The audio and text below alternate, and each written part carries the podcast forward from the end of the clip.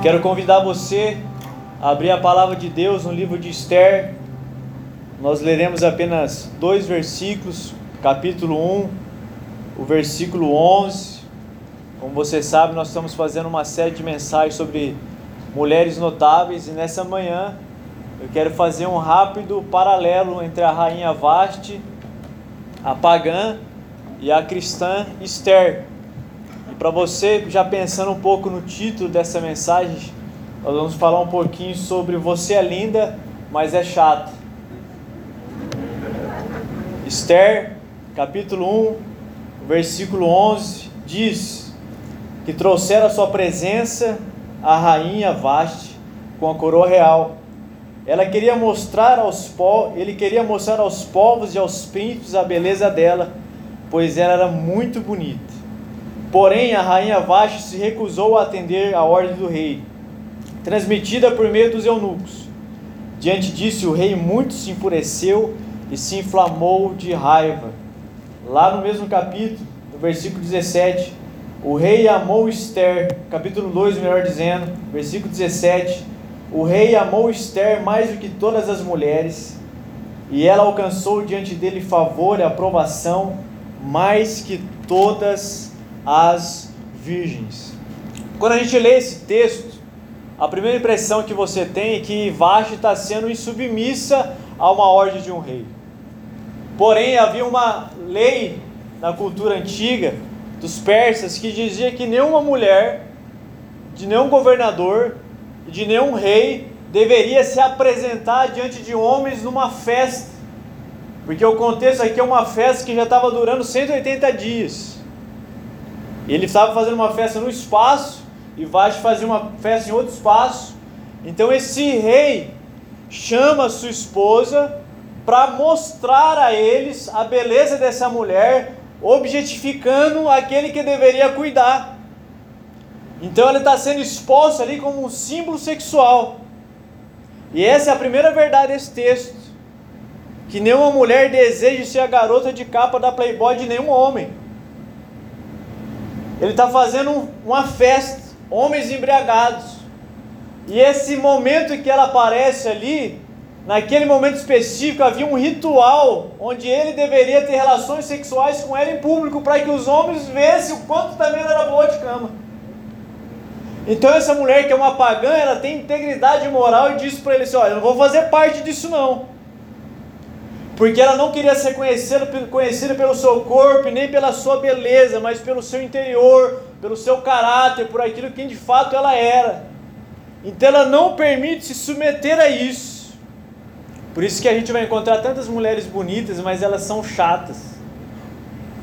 Você encontra mulheres que a beleza atrai, mas você conversa 15 minutos, a beleza acaba, porque é muito chato, prepotente, Quantas pessoas você e eu não conhecemos que é assim? Mulheres que se autoproclamam empoderadas, mas não suportam uma crítica quando é direcionada a elas. Elas não suportam a verdade do Evangelho quando é anunciada a elas. Elas são bonitas esteticamente falando, são empoderadas e tudo aquilo que nós já conhecemos, mas quando você a critica, ela não consegue suportar essa crítica. Mulheres que apresentam uma presença né, que quando ela chega parece que o ambiente se volta para ela. Mas quando você conversa com ela, ela não aceita aquilo que você tem a dizer para ela. Coisa simples da vida. 27 anos, advogado, me procurou para perguntar, porque estava chateado porque removeram ela de um grupo do WhatsApp. Eu falei assim, mãe, não estou entendendo, você está me procurando para. O que, que você quer que eu faça? Quero saber por que, que eles me tiraram. Falei, deve ser porque você não participa. Você não vai, você não fala nada, mas você vir falar comigo por causa de um grupo do WhatsApp, uma mulher de 27 anos, bem sucedida financeiramente, preocupada com um grupo do WhatsApp, porque tiraram você, é muita chatice, irmãos. É muita chatice.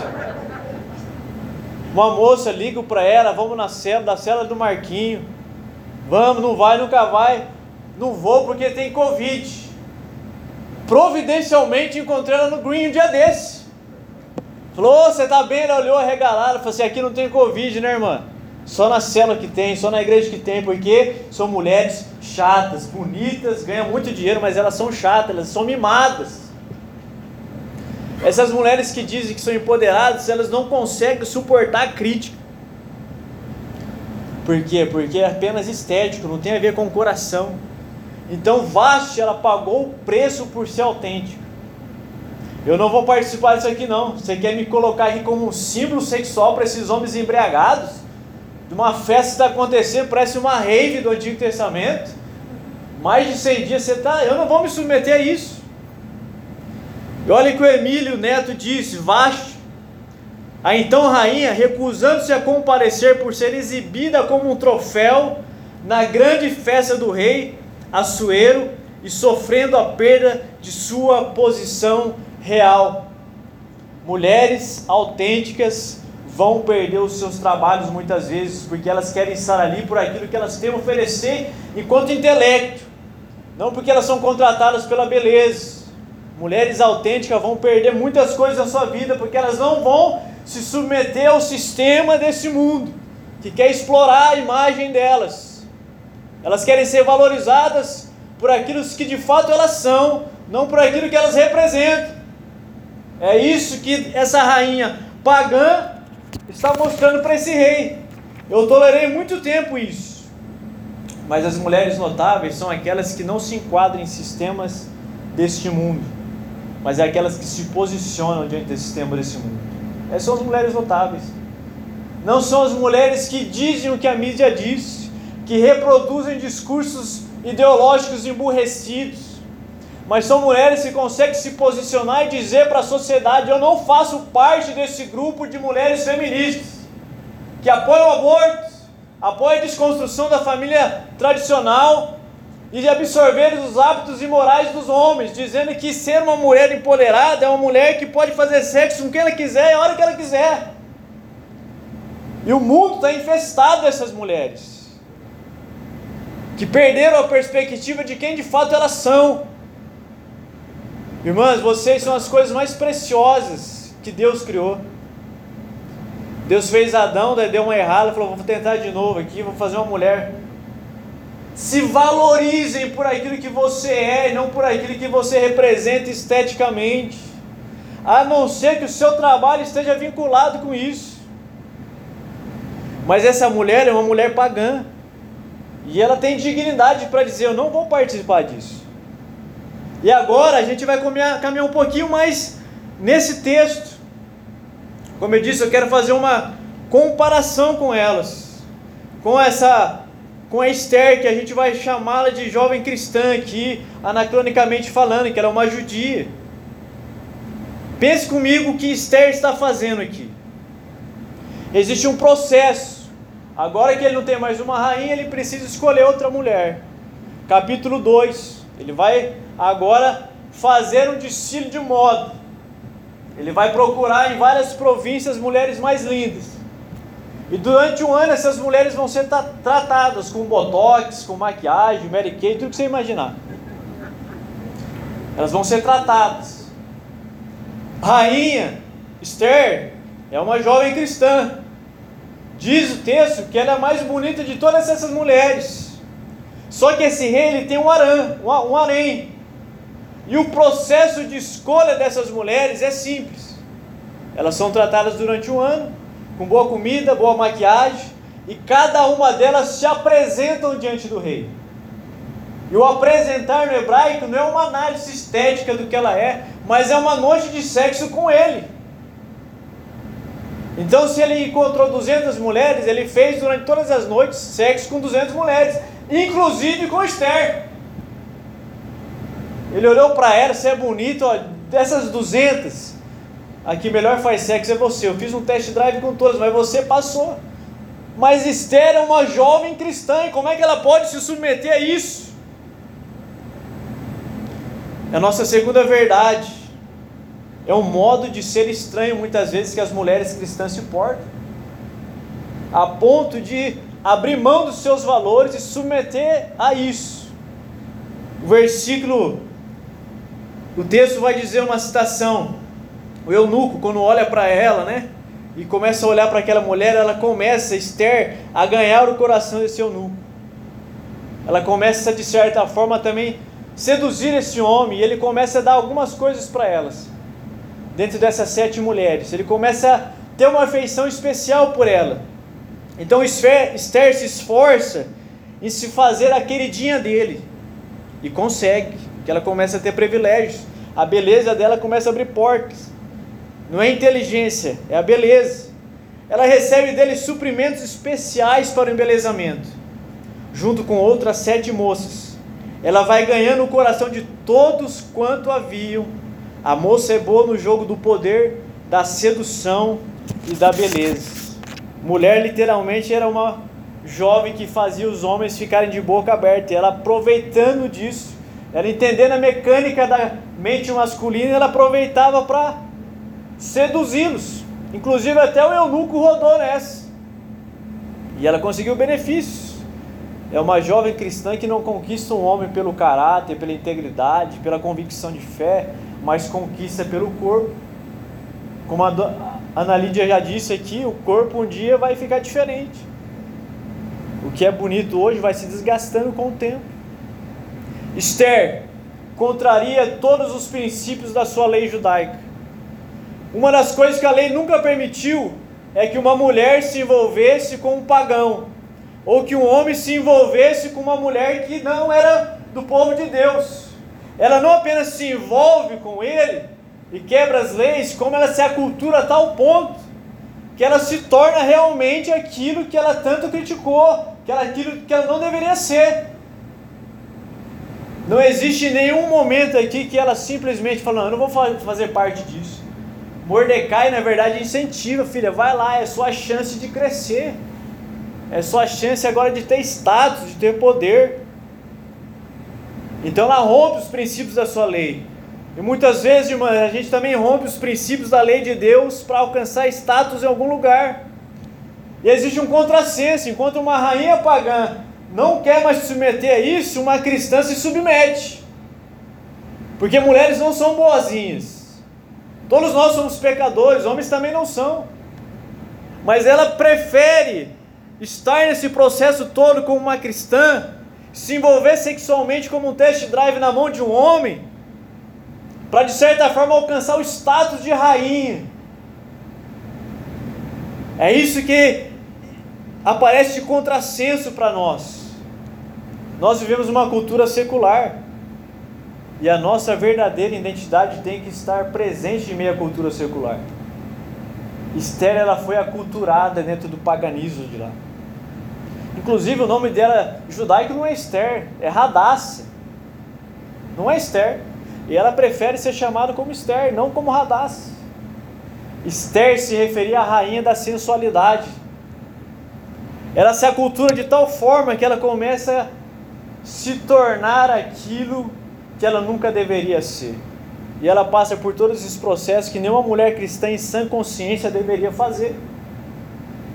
Bom, Diogo, mas a história diz que em algum momento o propósito de Deus se cumpriu a partir disso na vida dela.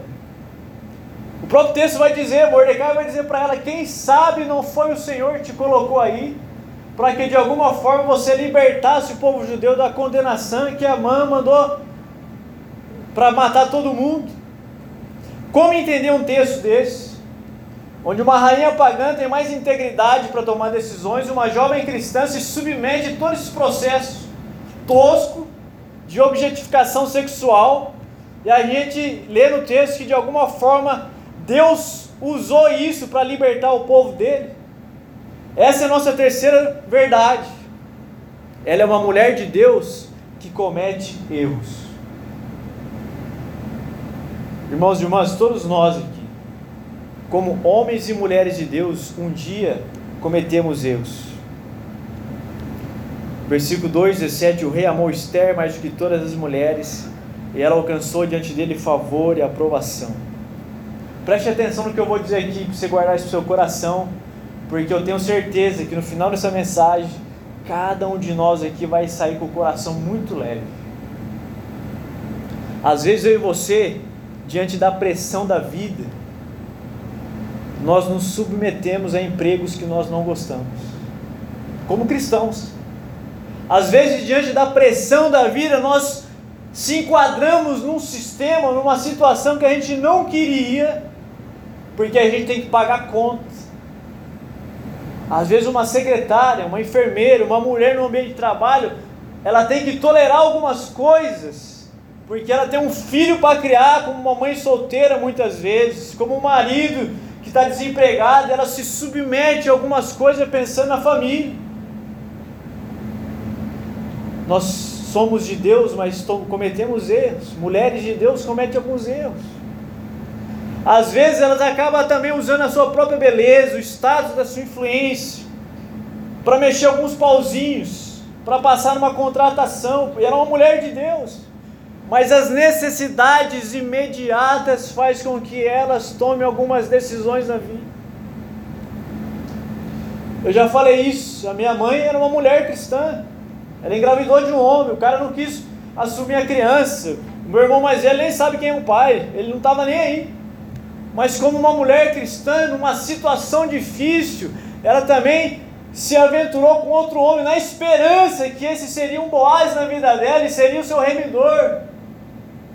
Mesmo que a consciência dela dissesse para ela que não era a coisa certa fazer, mas diante de uma circunstância com 17 anos, sem família, abandonada, em outra cidade, ela encontra nesse outro homem a possibilidade de ter uma vida melhor mesmo que o coração dela gritasse que não era o caminho. E assim ela tem um segundo filho. E esse também não quis conhecer a criança. Mulheres de Deus também tomam decisões erradas nas suas vidas diante das circunstâncias e dos momentos que nós estamos passando. Às vezes a pressão sexual faz com que a gente se envolva sexualmente com várias pessoas, uma tentativa desesperada de suprir a carência do coração. Mulheres de Deus tomam decisões erradas. Esther sabia que a sua beleza abriria portas. E era mais fácil para ela manipular os homens só a partir da beleza dela. Ela entendeu, ela participou do processo, ela sabia disso. Há uma grande possibilidade de ela ter casado com Vashti sem nunca amá-lo.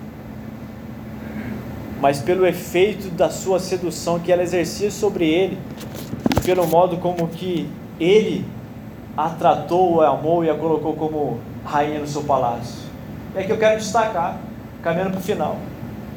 O harém de Vashti nunca acabou. Esther era a primeira, mas tinha mais 200 no seu harém.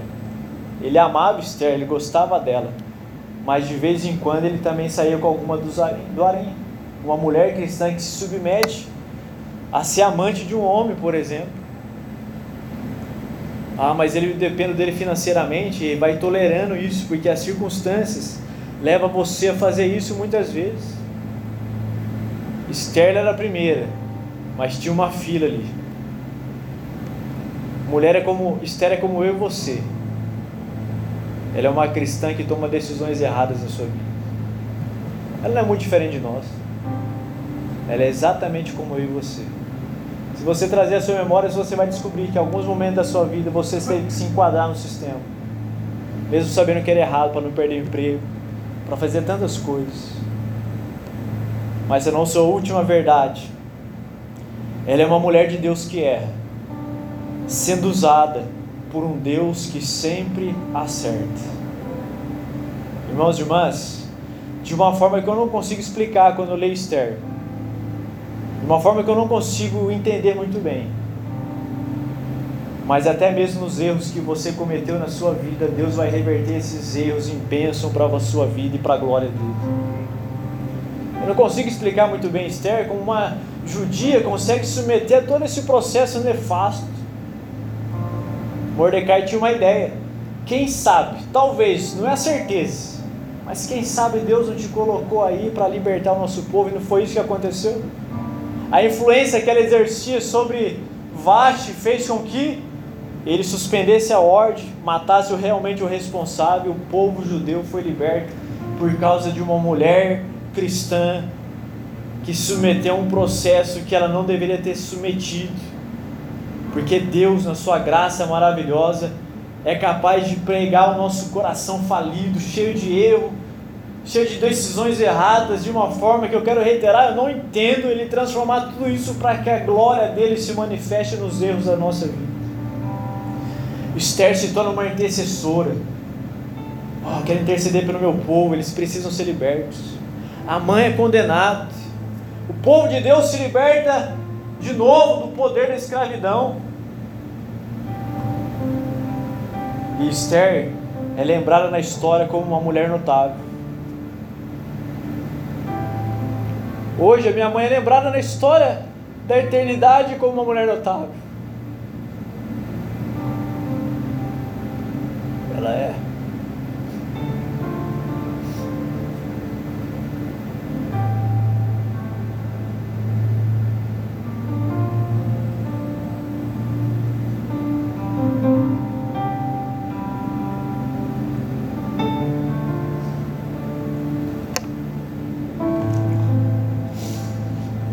Minha família olha para minha mãe.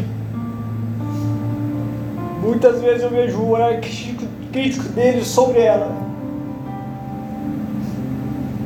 Mas como uma mulher cristã que tomou erros e decisões erradas na sua vida hoje, ela é uma mulher notável. A minha mãe é uma mulher de Deus que é sendo usada por um Deus que sempre acerta. Não importa, irmãs, o que vocês fizeram na sua vida não importa. Existe um Deus que não dá pontos sem nó e Ele está guiando a sua história de uma maneira radical que você não entendemos. Ele está guiando. Tudo que você e eu fizemos na vida, por mais que a gente não entenda, por mais que a gente às vezes abriu mão de alguns princípios que nós não deveríamos fazer de uma forma extraordinária, Deus está usando as tragédias da nossa vida para que o nome dele seja glorificado. É um casamento que não deu certo, que não há compreensão do momento, mas Deus vai usar essa situação para que ele seja glorificado.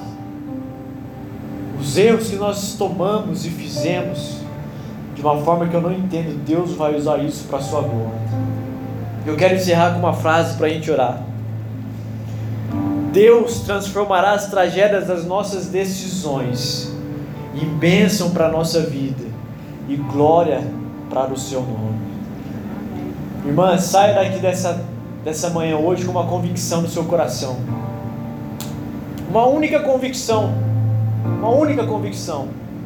Apesar de tudo que você fez, do que eu fiz, do que nós fizemos, você é uma mulher notável. E nunca espere menos do que isso para a sua vida. Quando alguém lembrar você do seu passado, eu quero que você lembre dessa palavra dessa manhã. Eu sou a mulher de Deus que erra nas mãos de um Deus que sempre acerta, e eu sou uma mulher notável. Porque é isso que nós somos. Deus transformou as tragédias da nossa existência como um tapeceiro, construindo vida em cada coração aqui. Eu quero convidar vocês a colocar em pé. A gente vai orar nesse momento.